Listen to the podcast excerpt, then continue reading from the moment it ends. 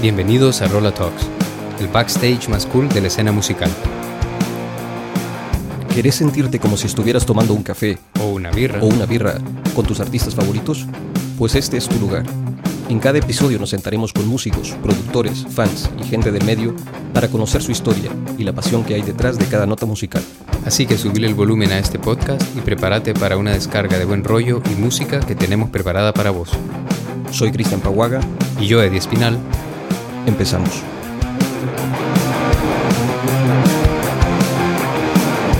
Bueno, pues muy buenas noches. Eh, bienvenidos al primer episodio de Rolla Talks. Eh, un espacio para poder compartir con los amigos artistas, con la gente que está relacionada en el sector de la música. Yo soy Cristian Paguaga yo soy Eddie Espinal. y nada, esperamos que disfruten de este momento. Este es el primer episodio, puede pasar de todo aquí, así que... Le damos las gracias por, por escucharnos. claro, claro. A ver qué va a salir ahí. Sí.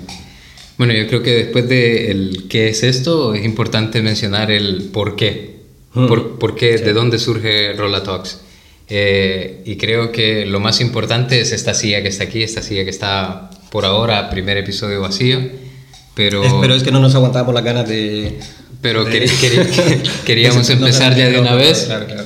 Eh, y bueno, esta sí está vacía, pero que esperamos que en todos los episodios que, que vienen, pues tener un artista invitado aquí para que nos cuente un poco sobre su trayectoria, qué significa la música en su vida, qué los motiva a seguir en una industria que la gran mayoría no vive de la música, que incluso es un, es un gasto, ¿no? Claro. No, es, no es algo que te deje económicamente, no es algo que te deje algo. Sí, yo creo que la idea de tener un artista o, o alguien relacionado con el sector de la música eh, nos va a ayudar también a, a poner en situación a la gente que no conoce lo que vive un artista o alguien que está relacionado con la música en su día a día. Todo lo que no se ve, todo lo que está tras Sí, bambalinas, ¿no? Todo lo, lo de la gente que ves en el metro que anda cargando su instrumento porque, porque es...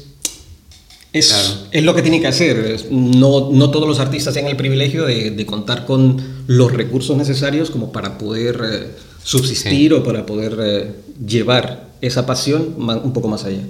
Claro, claro. Y, y bueno, queremos también decirles que esto no solamente es Rola Talks, al final esto es parte de un proyecto más grande que es Rola, Rola, sí. que bueno, tenemos ya un tiempo eh, pensando en esto, no soñando con esto. Eh, y, y- y Rola al final es un proyecto que, que surge, que nace de... Bueno, nosotros fuimos compañeros de... Somos compañeros, Somos compañeros de, de- de- de grupo. grupo, sí.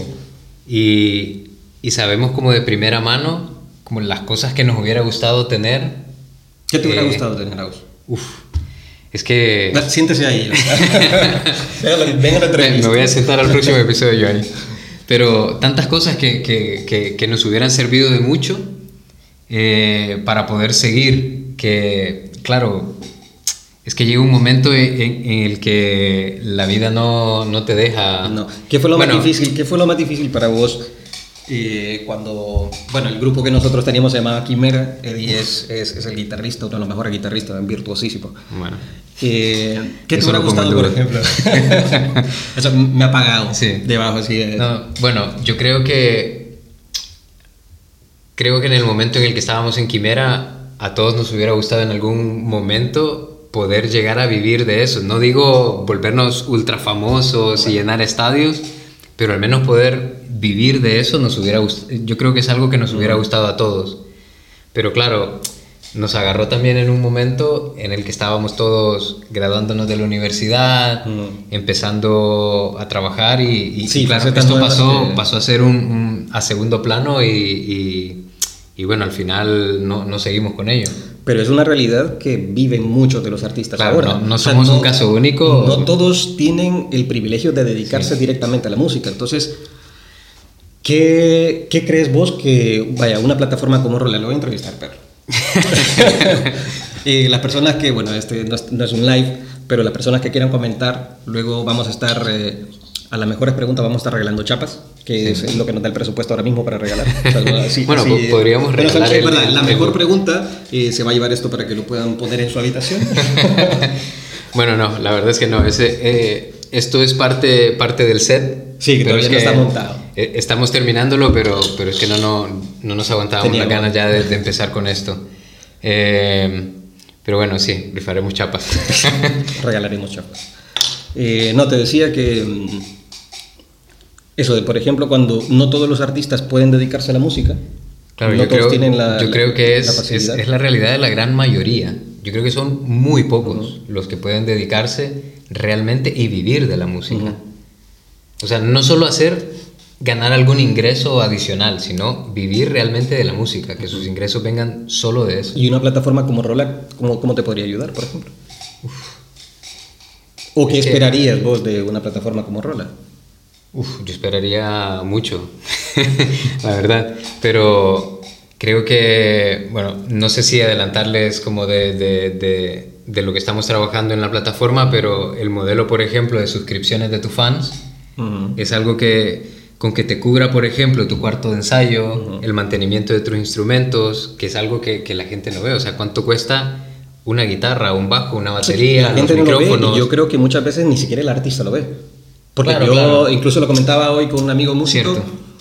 Yo le decía, ¿cuáles son tus gastos como artista?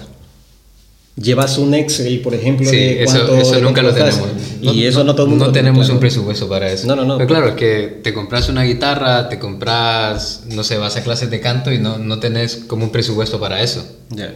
Decir, bueno, es mi guitarra, Pero, la cuido. pero ¿cuánto te no- gastas en cerveza? Sí, sabes. Eso sí, para eso sí hay presupuesto. Ah, Sí, decir, eso está- eso está en el Excel. Sus 300, 400 euritos. Tal vez están fijas. ¿sabes? E- Eso podría ser un problema ya. Claro, claro. Te puedo recomendar un grupo para eso. Sí. En el que también dan charlas. Eh, no, bueno, eh, yo creo que mm, este como es el primer episodio, este es, yo creo que eh, las expectativas que tenemos con este proyecto es grande. Esperamos que la gente nos siga, nos aporten también. Yo creo que va a ser interesante el que tanto si nos ven músicos como nos ve gente que sigue a los artistas, eh, puedan también plantear las interrogantes, nos pueden escribir a, a ver si no lo estoy diciendo mal, hola arroba. Correcto. Ok, lo vamos a poner ahí en la descripción también. Eh, o directamente también en los comentarios nos pueden decir como, hey, me gustaría como que a los invitados les pregunten X y, y Y Bueno, cosas. sí, lo, lo que les interese saber, pues nos pueden dejar en comentarios para nosotros hacer estas preguntas a los, a los invitados. Ujú. Sí, yo creo que sería Sería una buena temática a seguir también para... Porque yo creo que con eso también poner en situación, lo que decíamos antes, eh, conocer un poco el trasfondo y, y el día a día de un artista, porque muchas veces pensamos, ya los vemos tocando, entonces es como todo muy fácil, es solo ir a, ir a disfrutar, pero para disfrutar de esos, Claro. de esos 40 minutos, una hora, Cuando se apagan los micrófonos, todo el mundo va por la cerveza y el de la batería se queda desarmando la una hora Exacto, solo los antes de poder tomarse la cerveza. sí, solo los vocalistas que cogen el micrófono, se guardan y ya está. pero bueno. Se desgraciado. Sí. Bueno, hay algunos que ayudan, Es verdad. Algunos que tienen buen corazón. algunos. Bueno, nada, no sé. Yo creo que por hoy está bien. Ya. Queda Sí, la gente sí. que vaya a descansar. Ahorita ya está Sí, también. Así que Sí, sí, hay que dejar a los vecinos dormir también. también es verdad. Bueno, pero queremos agradecerles la verdad por, por escucharnos eh, y vamos a pedirles que se suscriban. Ujú. Creo que es de, Muy de lo importante. primero, ¿no? Sí. Para, bueno, y saber si, si tienen sugerencias también de invitados, algún artista que quieran ver en esta silla, yo creo que estaría interesante también. Mira, esa es una. No, no solo las preguntas que nos gustaría, que les gustaría que les hiciéramos, sino Sí. qué artistas les gustaría ver aquí. Sí. Un, un artista que nadie conoce y que le gustaría que más gente los conociera. Hay un, un artista que solo conoce su, su padre. Vamos. de Por ejemplo. que- Yo conozco un grupo, solo así, eh, en plan anécdota, que, que en un concierto solo lo fueron a ver cuatro personas. Ellos hicieron un viaje al extranjero y, y Eh, fueron a tocar a un eso, bar. Eso, eso me suena, ¿Te suena? demasiado y solo conocido. como cuatro Sí, personas sí, y sí. creo que tres de ellos eran camareros del bar. Y quizás el, el otro estaba borracho, ya no se cuenta. el otro vivía en el bar. Sí. Ya era de estos que eran como parte de- del- del mobiliario. Si, si no queda claro, eso pasó con Quimera, con, con nuestro grupo. Sí. No tenía que decirlo, pero... bueno, pero bueno, e- es una anécdota. Es parte- es parte ahora nos reímos de eso. Exacto, exacto, es en el momento no fue un recuerdo bonito, pero, Claro. pero ahora nos podemos reír. Es verdad. Pues nada, eh, esperamos que próximamente tener a un artista aquí sentado con nosotros eh, en esta mesa, compartiendo, debatiendo un poco sobre, sobre eso, el día a día de un artista y que nos lo pasemos bien. Yo creo que de eso se trata esto, ¿no? Sí, al final del día, sí. Bueno, si quieren, como decíamos, compartirnos inquietudes, si quieren escribirnos con sugerencias, eh, suscríbanse al canal y déjenos sus comentarios. Así que, nada, hasta la vista. sí. Bueno, Pasen muchas buenas gracias. noches. Chao, chao.